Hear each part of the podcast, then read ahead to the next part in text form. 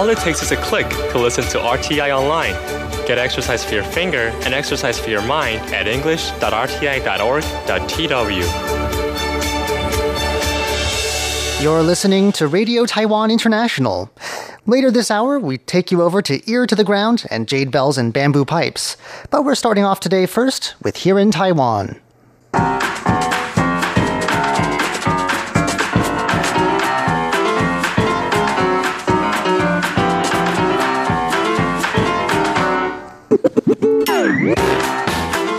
Hello and welcome to Here in Taiwan. Today is Wednesday, February 20th. I'm John Van Trieste, and joining me here in the studio today, we've got Shirley Lin. Hello. And Paula Chow. Hello. Up next, the unusual way that a cat smuggler tried and failed to get stolen cats out of Taiwan. Then we'll be hearing about the illustrious career of a pioneer of foot massage here in Taiwan, plus the scramble to save a 260 year old tree. All that coming up next. Please stick around.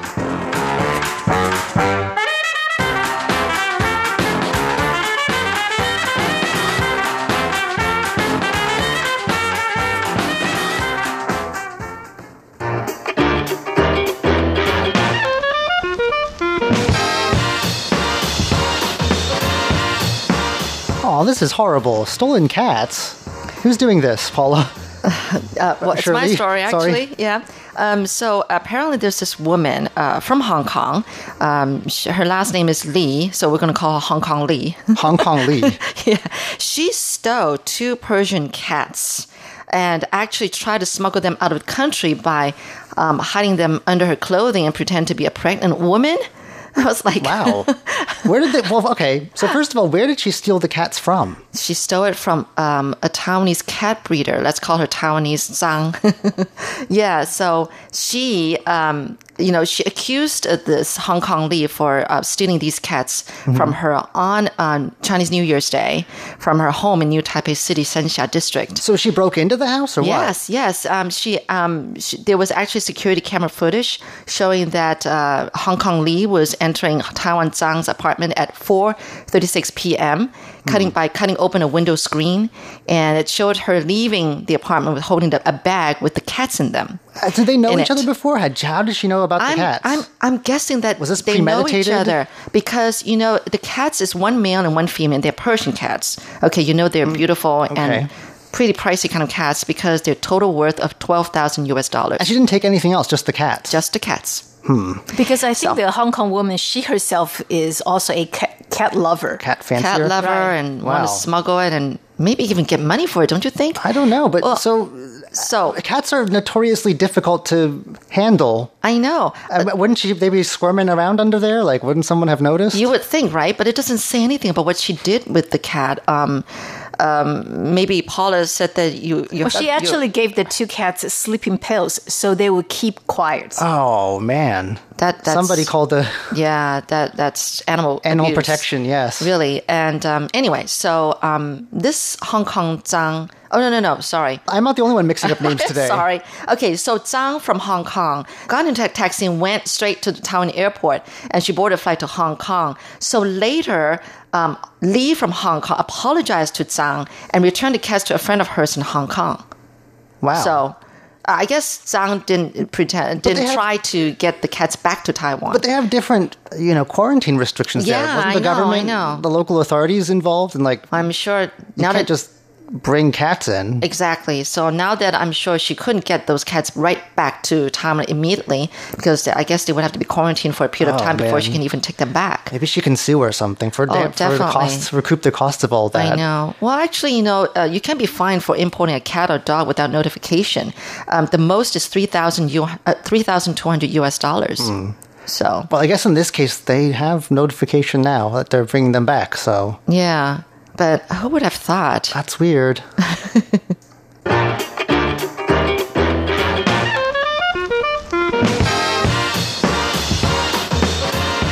Foot massage is inordinately popular here in Taiwan. Uh, I've never seen anywhere with as many foot massage parlors as Taiwan has, and people really seem to, just tourists and locals, really seem to enjoy it. Uh, it's usually something you think of as a local thing, but it turns out one foreign national has made a very big contribution to foot massage in Taiwan. Right. Um, he is um, Father Wu. Um, he's a Catholic priest. Um, he was born in um, Switzerland and he has been living in Taiwan for almost 50 years. Hmm. Now, um, the, the, Father Wu um, came to Taiwan in 1970 to preach the gospel. Uh, at that time, he went to eastern Taiwan. Uh, it, it, was a remote area with, um, you know, with a declining population. So, so a lot of so eastern Taiwan at that time actually had a lot of senior citizens. When he started preaching gospel, um, the residents there weren't really interested in Christian um, in Christianity. They told him that, well, Father Wu, I you know I have um, stomach problem, or I have a or my father has a stroke. I don't have money, and I can't take him to the hospital. Mm. So what Father Wu decided that well to be a a Catholic priest, I mean, you can't just preach the gospel. You have to and help them physically and also and mentally. So, and also um, because he himself also has knee problems, so he wants to find a way to help himself and and also to help other people.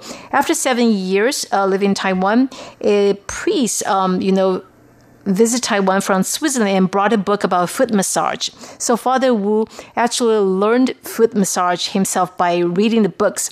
Um, he said that uh, foot massage is very it's a natural way of of uh, making uh, making yourself healthy and it's pretty effective.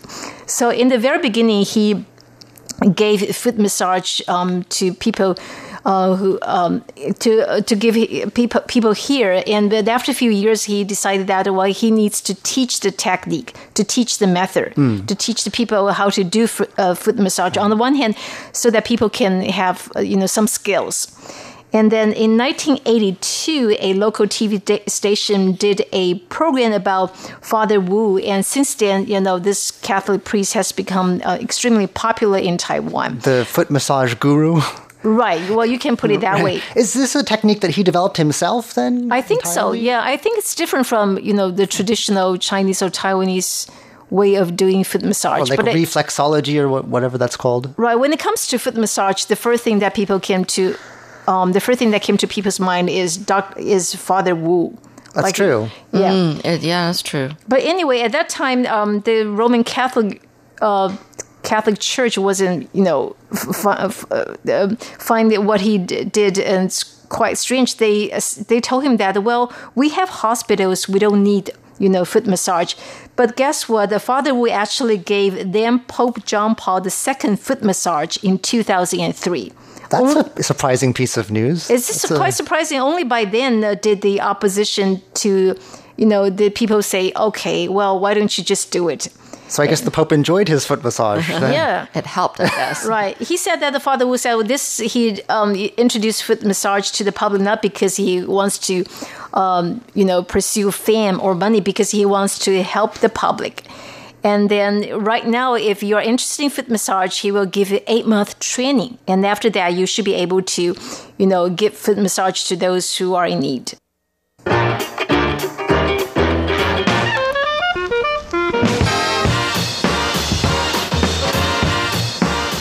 Well, for 260 years, this tree has been growing right in the grounds of the Jingshuiyan Temple in Changhua County. Uh, but these days it's gotten very sick, unfortunately.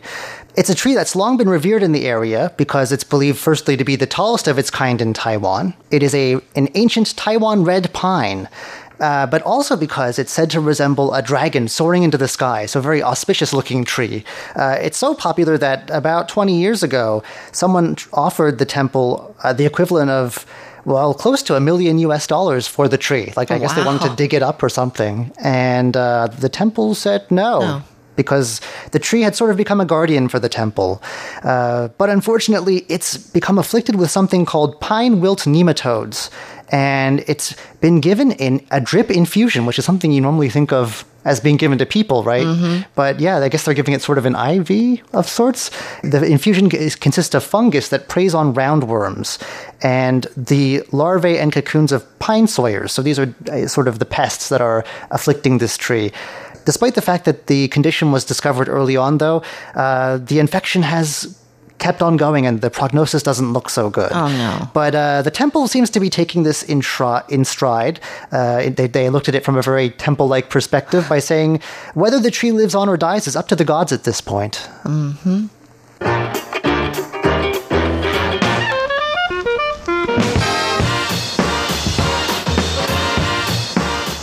This is both a very fortunate and a very unfortunate 93 year old man that we're going to talk about next. Okay. Well, he accidentally crashed his uh, luxury sedan Mercedes Benz onto the platform of a Taipei uh, MRT station recently.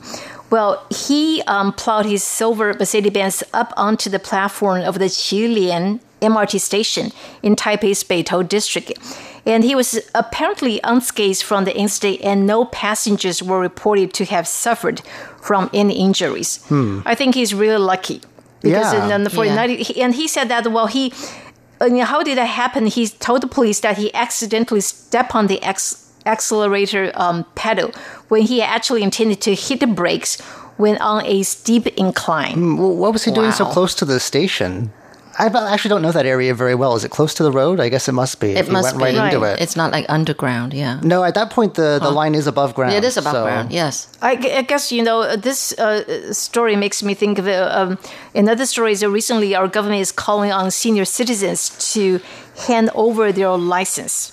That's ki- that's kind of uh, limiting for a lot of people, though, especially if you're living like a lot of senior citizens here do alone. Right, but for a 93 year old man, do you think it's That safe is- for him to drive? Because it's, he's very fortunate because he didn't you know, hit um, you know other passengers. That's Right. true. It was a near miss.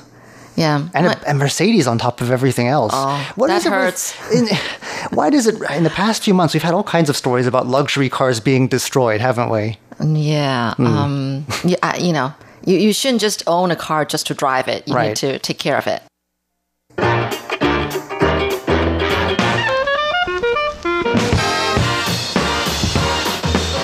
Millennials, known for killing everything from diamond rings to neckties. But in Taipei, according to a recent survey, they can enjoy a very good life. Uh, we're talking about Taipei has, having been ranked as the sixth best city for millennials living in the Asia Pacific region, and this according to a new index released by CEO World Magazine. Well, there's a lot of cities in this part of the world, so sixth is not bad, actually. Yeah. So the index calculates the city's ranking based on three primary criteria of employment prospects uh, cost of living and quality of life. Well, in qu- terms of quality of life and costs of living, we're both doing pretty well, I would say. Pretty Things well. are not too expensive compared with a lot of other parts of the world nearby. Right. And uh, I It's think pretty safe. the living is safe and easy Yeah. and fairly pleasant. So we're ranked uh, fourth in this region uh, among these uh, three factors, uh, you know, uh, like cost of living and all that. And Taipei's quality of life is ranked at number eight, still pretty good in the region, with the employment prospects attribute at a middle ranking of 12 out of 20. So not so good on that. Not so good, but, you know, Uh, not bad. still, Yeah. So beating out Taipei for the top five spots, um, according to the magazine, were, can you guess which is number one, as always? it must be something like Singapore. Yeah, you're right. Singapore, Tokyo, Hong Kong, Guangzhou, and Melbourne in oh, Australia. Oh yes, Melbourne. That's another Melbourne. perennial favorite, isn't it? Yeah. So Singapore ranked number one in both the employment prospects and quality of life attributes. Guangzhou's cost of living is the cheapest in the region, which contributed significantly to its number four ranking. Hmm. And Taipei is just just ahead of Seoul, which tied with Shenzhen for number seven overall. There's just a lot of competition, you know. It's Yeah. it's hard to beat them all, but uh, not bad all in all. Yes. Well, that just about does it for today's edition of Here in Taiwan. I'm John Van Trieste. I'm Shirley Lin. And I'm Paula Chow. Don't go anywhere just yet. Coming up next, it's Ear to the Ground and Jade Bells and Bamboo Pipes.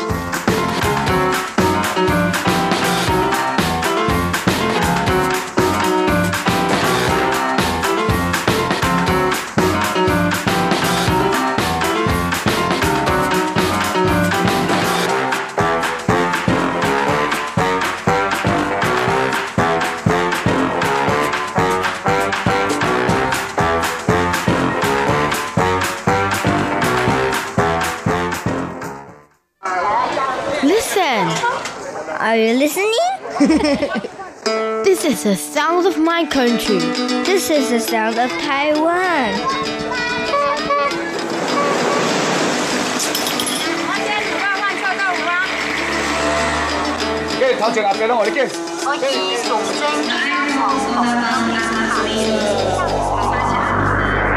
Taiwan, a small island with a whole world of sounds.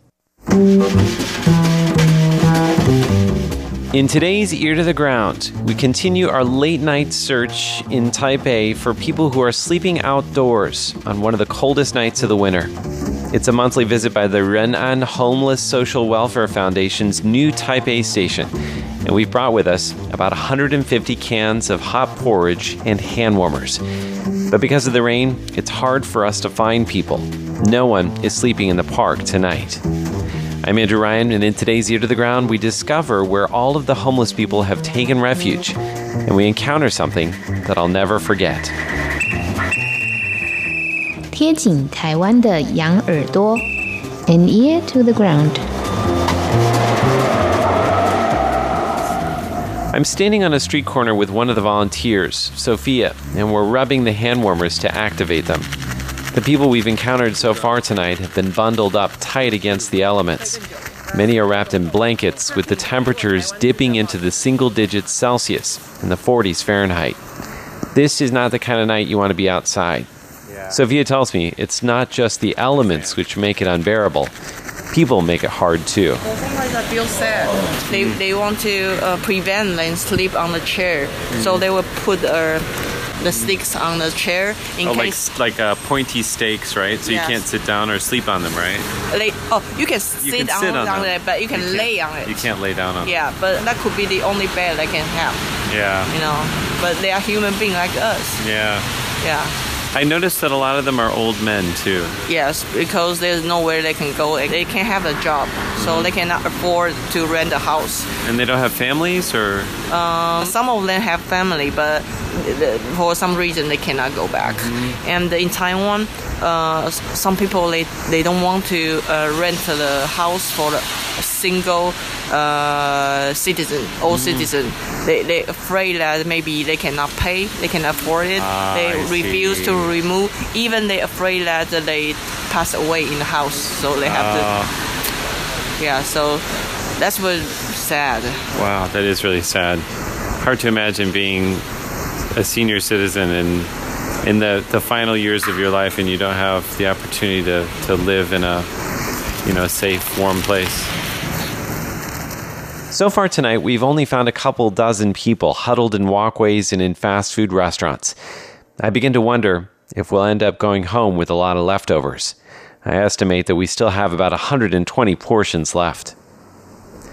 Later, we drive to a nearby train station, still looking for people, and there we discover several dozen people lined up along one side of the building. We quickly get to work rolling a cart laden with boxes of hot cans, passing them out to each person one by one.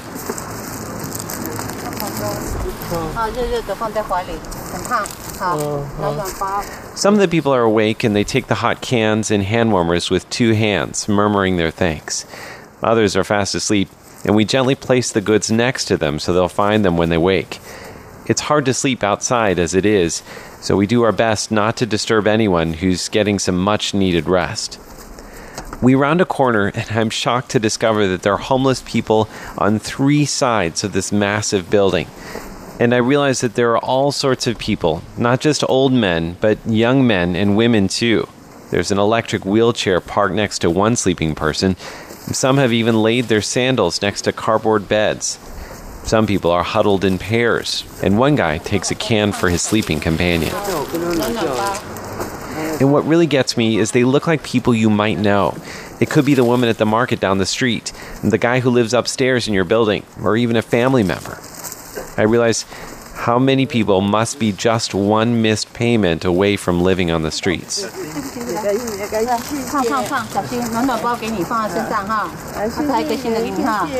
A woman takes a can with a grateful look in her eyes. Hot porridge may not sound like much, but it means the world if you're truly in need. Eventually, we run out of hand warmers, and one of the volunteers pats my pockets to see if I have any left, but I don't. None of us do. And we've run out of porridge, too. I get this sinking feeling in the pit of my stomach when I see that there's still a row of people that won't get anything tonight. It feels like we've barely cracked the surface. But even if you can only share a little warmth with one person on a cold night, what an enormous thing that is. For the new to the ground, I'm Andrew Ryan.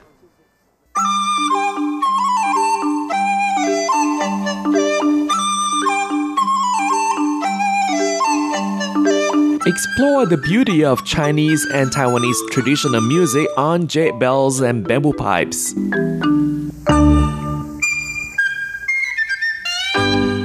And welcome to this week's Jade Bells and Bamboo Pipes. I'm Carlson Wong, and on today's show, we're listening to Guqin music performed by Wang Huade. And the first piece of music that we'll be playing for you today is a classic called Evening Song of the Drunken Fisherman.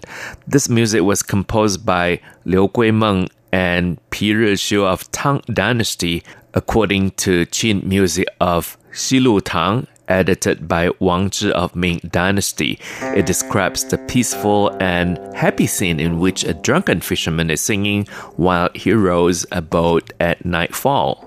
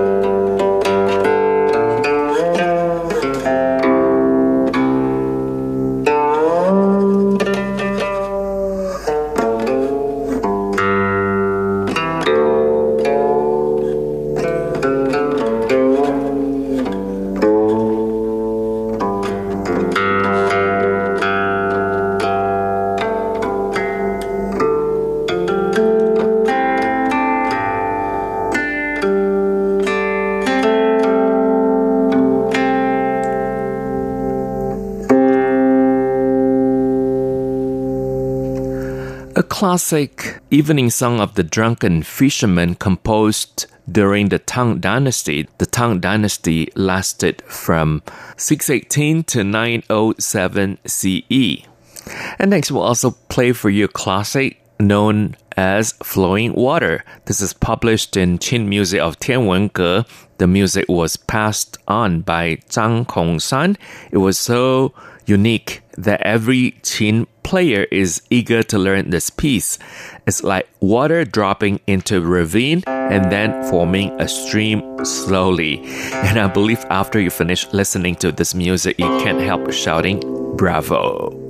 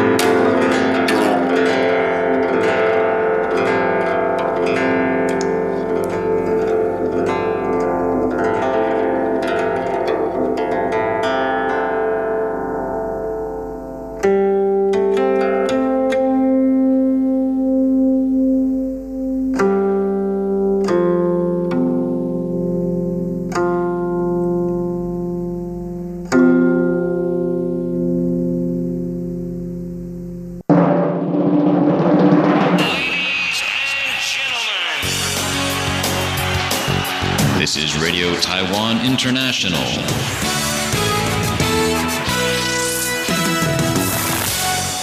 And again, you're listening to Jade Bells and Bamboo Pipes. I'm Carlson Wong in Taipei, and today we feature Sichuan Qin music performed by Wang Huade. Wang Huade was born in Chengdu, Sichuan, in China in 1922.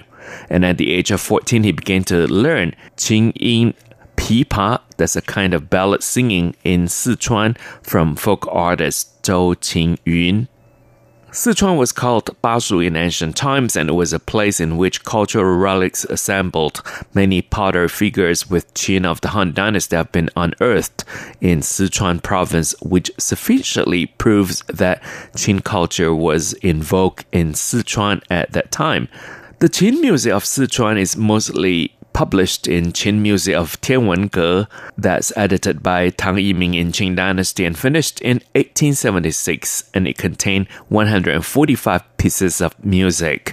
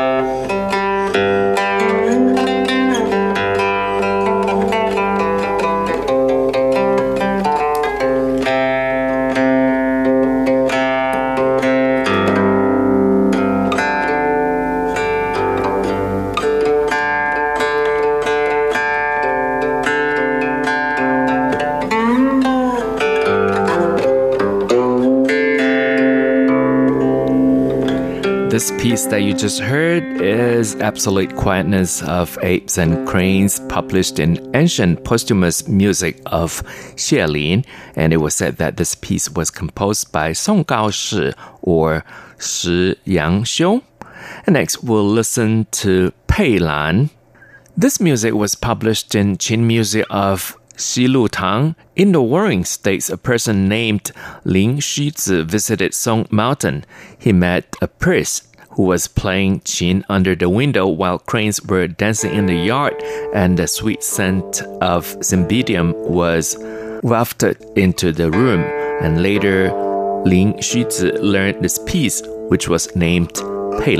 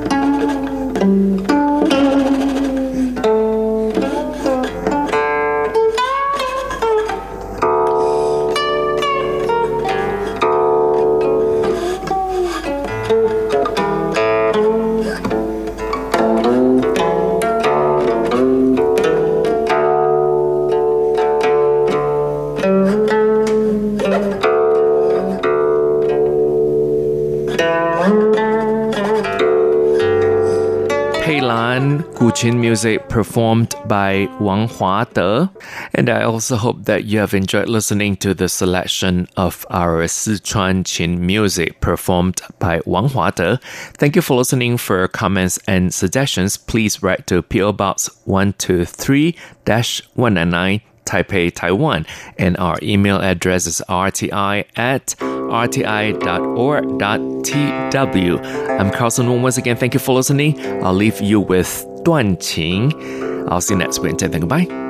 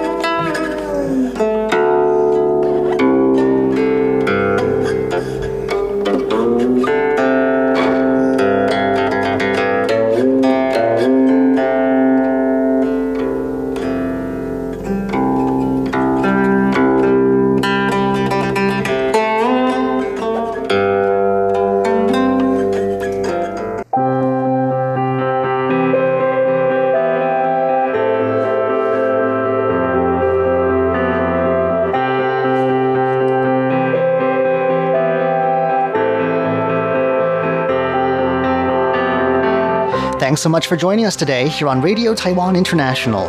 I'm John Van Trieste, back here in the studio once again with Shirley Lin and Paula Chow, and we're here to leave you with one more thing.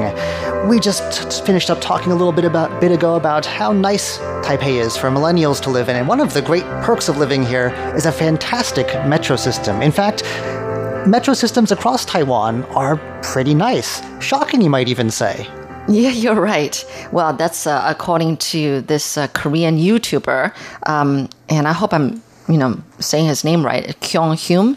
Um, we have a lot of people who, foreigners actually, who says that, you know, our MRT system is very impressive, but actually Kyung Hyum is actually using the word shocking. Right, so he used the word shocking. In a pleasant wow. manner, okay, in, in the right way. good. Yeah, shockingly good. So for, so he pointed out exactly four things, but I think there's a fifth thing to it when okay. we watch the video. Um, one is that the cheap fares that we have. Inexpensive? Um, yeah. Now, he's saying that Korean bus and subway fares are inexpensive compared to the high cost of living in Korea.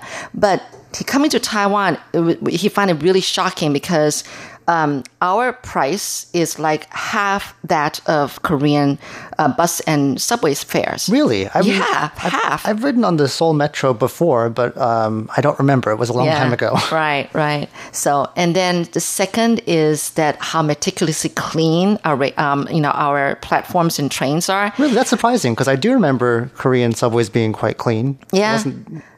You I know, mean, I do come from the U.S. though, so that's a different level of standard. Yeah, that's true. That's true. It's very comparable right. anyway, but in comparison. But the thing is, um, he actually showed in his video, like he was like you know video, like filming. He said, "Look." The floor, there's nothing, not a single piece of trash, you know. They have and, a very dedicated team at every station working to keep yeah. the place clean. They even polish the escalator railings with oh, the damp yeah. cloth. I know. We see that all the time, these janitors doing that. The third is that eating is not allowed. Uh, now, in Seoul, they're allowed eating and drinking, but, hmm. you know, we don't have that. None of it. And um, he says that we're just, uh, you know, we have the same regulation as Singapore. So he says that this is really great because right. of such a regulation. And there's a line that lets you know when, where it's permitted and where it isn't, and you will be fined. So yeah, just don't do it. Exactly. Mm. The fourth thing is just how orderly you know, that we line up for to get on a train. Hmm. And, and, and the thing is that he filmed three times in his video because he's not just saying it for, you know, just one time thing. He's saying that really everybody lines up to wait for the train. And then when the train arrives, everybody waits for all those people to get off the train before the, you know, before the others embark on the train. Right. Well, it's designed that way. The Yeah. lines are designed There are arrows to on both the- on the sides of the yeah. door so that nobody's blocking anyone else. Right, and then we have signs on the str- on the on the on the floor That tell you where that to tell wait. you where to where So- to wait, and, and all that kind of stuff. I think so. that's more by design than by c- culture, maybe. But we're, Oh, it's, we're- it's become programmed into us, I guess. Yes, it is because um, well, I don't know. Um, I, I know, like in China, are there signs saying that you have to line up? I've never ridden the subway But then there, you know, o- over there, nobody. There's no manner. Everybody is, like there? trying to get do do get on and get off at the same time. Hmm. Because my son was just there. Okay, I don't have any experience with that, but But um, anyway, and the last thing though, um, which is not in this report, but I saw it in the video. He loved the music that they play when the train comes into the station. Now that's interesting because I find that it's a divisive issue in Taiwan. The people that I know, some of the lines are pleasant, and then uh, some of them are really obnoxious. I wasn't even paying attention. Uh, You weren't paying paying attention, attention? to any music they played. No, actually, they have pretty nice music. There's one, oh, I don't know, I can't even hum it right now, but uh, he just loves it. He thought that we have class, and then he that we, that we have good taste of music. Some of them are quite nice, I guess. Yeah. Each line has its own signature tune, so you can figure out where you are if you don't know your way around. I guess uh, that's very shocking to people. So things we take for granted, I guess, you know? I know. Well, that's all from us today here at Radio Taiwan International's English service. We hope you'll join us again tomorrow when we present Stroke of Light, Eye on China, and Chinese to Go. For now, though, from all of us here in Taipei, thanks so much for listening.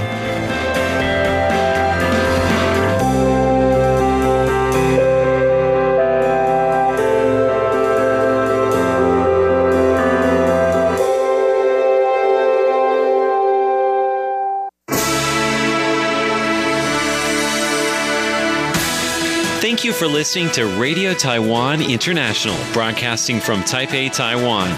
Check out our website at english.rti.org.tw. Again, that's english.rti.org.tw for the latest news and features from Taiwan. You can also listen to our programs and watch videos as well. Our 60 minute English language program can also be heard every day at the following times and frequencies. In southern China and South Asia from 1600 to 1700 UTC on 6180 kilohertz. Again, that's in southern China and South Asia from 1600 to 1700 UTC on 6180 kilohertz. And in Southeast Asia from 0300 to 0400 UTC on 15320 kilohertz. Again, that's in Southeast Asia from 0300 to 0400 UTC on 15320 kilohertz. We'd love to hear from you. Please send your comments to PO Box 123 199, Taipei, Taiwan. Again, that's PO Box 123 199, Taipei, Taiwan. Or send an email to rti at rti.org.tw. Again, that's rti at rti.org.tw. Also, visit us on Facebook. The address is fb.me forward slash Radio Taiwan International. Once again, on Facebook, we're located at fb.me forward slash Radio Taiwan International for videos, photos, and news of interest from Taiwan. Thank you once again for listening to Radio Taiwan International.